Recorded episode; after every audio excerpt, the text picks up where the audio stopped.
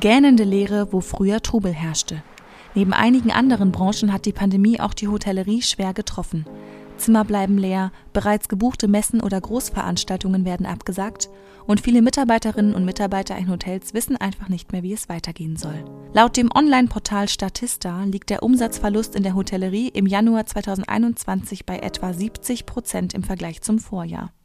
Viele Hotels mussten seit dem ersten Shutdown im März 2020 schon schließen. Weitere stehen kurz vor dem Aus. Eine Situation, die für Mitarbeitende kaum zu ertragen ist. Christine und Marco, Operations Managerin und General Manager, leiten deutschlandweit mehrere Hotels und erleben derzeit einen ganz anderen Alltag. Sehr ruhig, sehr wenig Gäste. Wir haben derzeit noch einige ja. unserer Häuser geschlossen, weil sich einfach aufgrund der Auslastung im Moment es sich nicht rentieren würde, alle Häuser zu öffnen. Entsprechend haben wir zum Teil Häuser, die unter der Woche für ein oder zwei Zimmer geöffnet sind, um überhaupt irgendwo am Markt noch ein bisschen mit im Wettbewerb zu stehen. Finanziell sind die Hotels nicht mehr gut aufgestellt. Laufende Kosten wie die Pacht oder Instandhaltung, gleichzeitig kaum Einnahmen und auch bei den Hilfsgeldern besteht noch Aufholbedarf. Da warten wir zum Teil immer noch die November- bzw. die Dezemberhilfen. Viele unserer Häuser sind inzwischen seit 13 Monaten durchgehend geschlossen. Wir haben die Hälfte unserer Hotels abgegeben. Von den ursprünglich 64 Hotels mussten sie bereits 34 schließen. Die Belegung ist im Jahresdurchschnitt von 80 bis 100 Prozent auf 5 bis 8 Prozent gesunken. Mit einem ausgeklügelten Hygienekonzept, für das viel Arbeit, Zeit und Geld investiert wurde, halten sie ihre Hotels für sicher. Wir haben mit unserem Hygienepartner ein sehr umfangreiches Hygienekonzept erarbeitet. Also alles, was der Gast anfasst, wird dann desinfiziert. Wir haben unsere Frühstücksräume auch entsprechend neu strukturiert vor den Aufzügen und in den Eingangsbereichen, Laufrichtungen, um auch da das Ganze zu entzerren. Somit hat man noch weniger Gefahr auf eine Ansteckung. An sich ist es kein Problem, äh, auch touristische Gäste in den Hotels aufzunehmen.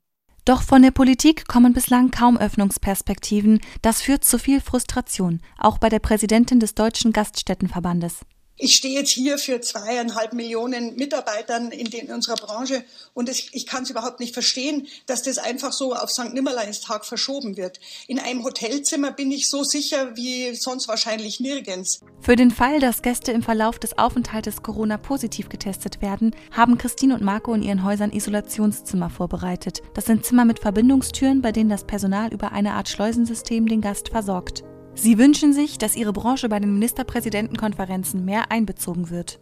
Es ist ja nachweisbar, dass die Gastronomie und die Hotellerie eben nicht als Hotspots ausfindig zu machen waren, eben weil wir eine sehr gute Nachverfolgung haben. Wir hoffen und wünschen uns wirklich, dass wir einfach im Mai spätestens wieder starten können. Eine lange Vorlaufzeit brauche es dabei nicht, sagen sie. Lebensmittel könnten kurzfristig organisiert werden, Wäsche stehe längst bereit und das Personal sei fast ausschließlich in Kurzarbeit und somit direkt einsatzbereit. Wir in der Hotellerie sind sehr gut aufgestellt und können äh, zu jeder Zeit auch wieder an den Start gehen und wir sind definitiv darauf vorbereitet.